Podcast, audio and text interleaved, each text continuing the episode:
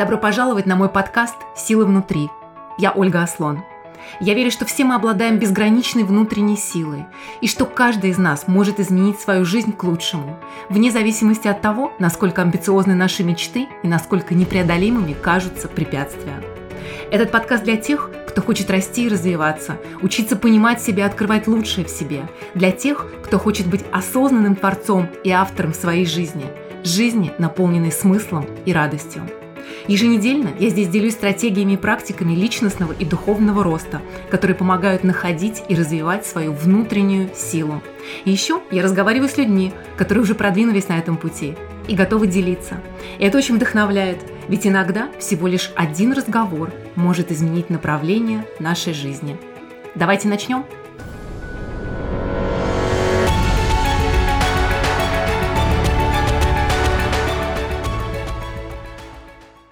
Здравствуйте, спасибо, что слушаете мой подкаст. И сегодня тема, о которой я хочу поговорить, а, явление вполне распространенное, и на самом деле я не знаю никого, кто в той или иной форме его не переживал или переживает. Явление, которое носит устоявшееся название, называется самосаботаж. Прошлой неделе как-то особенно меня вдохновило а, поразмышлять на эту тему еще раз, и хочу поделиться с вами своими размышлениями. Так или иначе, мы все сталкиваемся с тем, что порой наше же поведение, наши же действия или их отсутствие создают проблемы в нашей жизни и сильно усложняют движение к нашим желанным целям. Мы вроде искренне чего-то хотим, но сами себя как будто бы тормозим и блокируем, и не позволяем двигаться в желаемом направлении. Собственно говоря, это обычно и называется самосаботажем. Но что же этот самосаботаж из себя представляет? И действительно ли мы саботируем себя? Если да, то почему мы это делаем? Какова природа этого явления? И что мы можем сделать по этому поводу? Сегодня я расскажу именно об этом. Но сначала давайте посмотрим на примеры того, как выглядит самосаботаж или то, что принято им считать. Наверное, у всех нас были в жизни ситуации, когда мы хотим что-то сделать и даже очень хотим что-то сделать и прокрастинируем. Прокрастинация – одно из самых популярных проявлений самосаботажа. Хочу что-то сделать, а, знаю, что мне это надо и действительно очень хочу, но все время откладываю, нахожу любые причины этого не делать, злюсь на себя, испытываю чувство вины или даже стыда. А, это могут быть вредные привычки. А, мы знаем, что они нам вредны, например, там переедание, заедание или что угодно, но продолжаем это делать. Или еще пара примеров. Когда мы на сознательном уровне вроде хотим построить счастливые отношения, но так или иначе отталкиваем другого человека или создаем конфликты. Или мы сознательно хотим получить ту или иную работу, но не предпринимаем необходимые действия. Или вдруг во время интервью с потенциальным боссом говорим что-то, что вычеркивает нас из листа кандидатов. Или мы хотим повысить свой финансовый уровень, а, но так или иначе отталкиваем приход изобилия в свою жизнь. По сути, самосаботаж – это слова, мысли, чувства и модели поведения, а, тормозящие нас, разрушающие нас и наши мечты. То, что работает против нас – и когда это происходит, мы обычно испытываем весь спектр самых негативных чувств. От апатии, раздражения до злости на себя, злости на других, чувства вины, стыда. И живем с мыслью, что с нами что-то не так. Почему это происходит? Мы же вроде не враги себе. Ведь на сознательном уровне мы действительно желаем себе всего самого лучшего, действительно хотим быть счастливыми, любящими и любимыми, богатыми и реализовывать себя по полной программе. Здесь очень важно понимать, как мы устроены, как и почему все это работает. Ведь только когда мы понимаем природу вещей, у нас появляются возможности что-то с этим делать, что-то менять, улучшать и совершать новые выборы. И здесь важна очень а, одна фундаментальная вещь. Наше сознание не является единым, оно не является цельным или целым. В нем есть разные части. Конечно, мы все себя представляем одним человеком с одним именем, но в действительности в каждом из нас, внутри нас, есть разные части. Я сейчас не говорю об экстреме, когда есть серьезные психические нарушения, которые выражаются в патологиях. Но каждый из нас, ментально, эмоционально, если так можно сказать, нормальный человек – не является с точки зрения сознания единым целым. Каждый из нас это как мозаика, мы состоим из разных вещей. И уровень наших внутренних страданий определяется уровнем гармонии или отсутствием между этими нашими внутренними частями. Повторю еще раз, так как это очень важная идея. Уровень наших внутренних страданий определяется уровнем гармонии или ее отсутствием между нашими внутренними частями. Если вы прокрастинируете или проявляете любые другие формы самосаботажа, это значит, что какая-то часть вас не согласна или так или иначе противостоит и сопротивляется той части вас, которая выражает ваши сознательные желания и намерения. Что это означает? Если вы проявляете хоть какую-то форму самосаботажа, то, что на самом деле происходит, это какая-то часть вас считает, что то направление, в котором вы сознательно хотите двигаться, для вас небезопасно, таит непреодолимые препятствия, страдания или боль. И эта часть сопротивляется.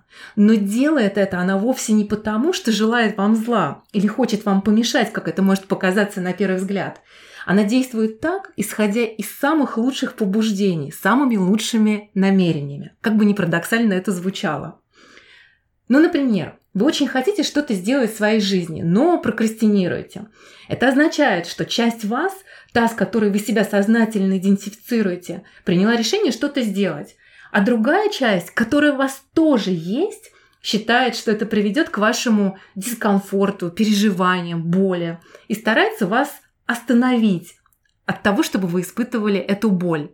Сознательно мы хотим счастливых отношений, но делаем что-то, что создает только конфликт или отталкивает другого человека. Это означает, что часть нас считает, что, например, а, отношения – это боль и разочарование, а страдания в них неизбежны, поэтому всеми силами старается нас уберечь. Почему она так считает? Это базируется обычно, конечно же, на прошлом опыте, который и оставил глубокий отпечаток на каких-то травмах, которые есть у всех. И, конечно, травматический опыт – это вовсе не обязательно какие-то страшные драмы. Это может быть даже, на первый взгляд, безобидное эмоциональное переживание, оставившее, однако, неизгладимый след и отпечаток в нашей психике либо это сформировалось на базе представлений, чаще всего идущих из детства и, возможно, даже не наших собственных, но которые глубоко укоренились в той части нас. И именно базируясь на них, представлениях о том, что отношения – это страдание, эта часть нас пытается уберечь нас же от неминуемого, как ей кажется, поражения – или на сознательном уровне вы хотите быть обеспеченным, хотите создать изобилие в своей жизни. Но вторая часть вас имеет отпечаток или глубоко пронизана представлениями, что большие деньги, например, ведут к большим проблемам. Или если будет много денег, обязательно будут большие потери. Или я буду плохим человеком, если буду очень богатым. И тогда эта часть всеми способами будет сдерживать вас от богатства мыслями, чувствами, действиями. Приведу еще пример из своей э, недавней практики. У меня есть клиент, довольно успешный, состоявшийся, э, который написал замечательную книгу. Это его такой новый проект, в котором вложил всю душу и действительно страстно хотел, чтобы эта книга увидела мир.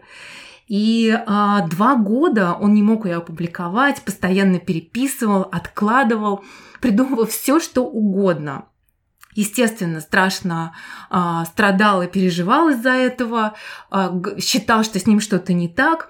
И разбираясь с тем, что его на самом деле тормозит, мы дошли до одного эпизода в его жизни, который оставил очень глубокий след в его психике. Когда-то он сдал в школе тест на 99% и с гордостью пришел к отцу, а тот вместо того, чтобы его похвалить, а, сказала, почему не 100%. И для мальчика это было большое потрясение. И травматический опыт, как я уже сказала, это не обязательно что-то а, большое, серьезное и драматическое. Это может быть сильное переживание в моменте, которое закладывает в нашу психику довольно прочную установку. Например, в случае с моим клиентом я не могу сделать на 100%, а если сделаю на 99%, буду недостаточно хорош, меня осудят и отвергнут. И то есть часть его, часть его психики, которая э, всячески откладывала публикацию книги, всего лишь пыталась защитить его от переживаний, которые он испытает, будучи отвергнутым. Все эти примеры имеют одну общую вещь. В нас есть как минимум две части, противостоящие друг другу. Одна верит, что идти в таком-то направлении для нас хорошо и хочет туда идти. Есть другая часть, которая верит в то, что это путь к разрушению, путь к боли и страданиям. И здесь очень важно, ну, во-первых, увидеть эти две части. Увидеть и принять ту часть, которая сопротивляется и противостоит понять, что на самом деле та, а, которая, как вы можете считать, вас саботирует, вам мешает, действует из самых лучших намерений. И она делает так, чтобы, как ей кажется, обеспечить вашу безопасность, уберечь вас от того, с чем она связывает возможные переживания, боль или страдания. Но, конечно, я не предлагаю увидеть это и оставить как есть, но только увидев, а, поняв и приняв, мы можем что-то менять.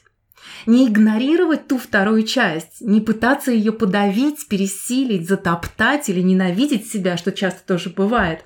Не относиться к ней как к врагу и отчаянно бороться с ней, потому что она не враг, как мы видим. Когда мы видим в этой второй части ее природу, природу самосохранения, и когда мы видим, что обе эти части действуют самыми лучшими намерениями, мы можем устранить это противостояние внутри нас – и нам нужно понять, изучить эту часть, которая как бы сопротивляется.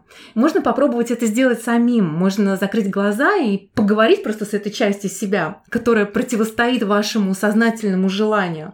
Скажем, вы хотите пройти интервью на работу, но постоянно откладываете, саботируете. Постарайтесь увидеть ту часть себя, которая прячется от этого интервью. Подробно изучите, как она выглядит, эта часть, что она хочет, чего она боится, в чем ее потребность, в чем ее а, истинная мотивация. Задайте ей как можно больше вопросов, как будто вы интервьюируете другого человека со всей любовью и состраданием. Изучите ее отношения с другими частями, вашими же, с вашими желаниями. Постарайтесь услышать эту часть себя с максимальным состраданием, что она хочет выразить, что она пытается вам сказать, чего она боится, от чего она хочет вас защитить. И когда вы перестанете с ней бороться, когда вы постараетесь ее услышать, когда вы начнете понимать, откуда проистекают вот эти ваши паттерны мыслей, чувств и поведения, вы окажетесь в состоянии их менять и выбирать другие. И на самом деле цель найти то направление действия или что-то, что можно сделать, чтобы эти две части, которые противостоят сейчас друг другу, пришли к согласию. Это как будто ваш сознательный ум становится в каком-то смысле таким любящим медиатором, который находит способ для обеих этих частей прийти к согласию, а не тащить в разные стороны. И мы увидим конец саботажа, когда мы выберем понять и исцелить боль, содержащуюся в той части, которая нас сдерживает. И делая это, мы восстанавливаем свой внутренний мир. Эти части всегда будут в нас, они никуда не уйдут, никогда, и не в этом цель. Но мы можем изменить отношения с этой части, с другой частью нас и а, отношение к ней. Цель в том, чтобы приняв и осознав эти части в себе, найти способы их э, сосуществования таким образом, чтобы не было этого внутреннего противостояния. А когда есть осознание, что есть часть нас, сопротивляющаяся тому, чего я хочу на сознательном уровне, я понимаю ее мотивацию, понимаю, чего она боится и чего хочет. Это позволяет делать нам намного более осознанные выборы и быть большей гармонии с собой, а не в этой вечной борьбе с самим собой, пытаясь побороть тот самый саботаж силовыми методами, просто ломая внутреннее сопротивление, не разбираясь с тем, что это и откуда берется. Ведь когда мы испытываем самосаботаж, мы не доверяем себе. Нам кажется, что мы сами играем против себя. Но это не так. Если вы испытываете любую форму самосаботажа, это просто значит, что есть вот эти два аспекта внутри вас, которые не согласны друг с другом относительно того, какое решение, какое действие или что угодно для вас лучший выбор. Но делают они это потому, что хотят лучшее для вас. Их мотивы совершенно чисты. Поэтому скажу еще раз, уровень наших внутренних страданий – это всегда отражение уровня гармонии или отсутствия ее между нашими внутренними частями. И в наших силах привести их к этой гармонии, даже если нет ее на сегодняшний момент. Прослушали еженедельный эпизод моего подкаста «Силы внутри». Спасибо вам. Если это было полезно для вас, поделитесь с теми, кому это тоже может быть нужным.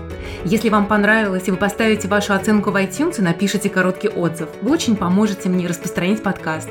А если у вас есть вопросы, комментарии, всегда рада вас услышать. Ваша Ольга Аслон.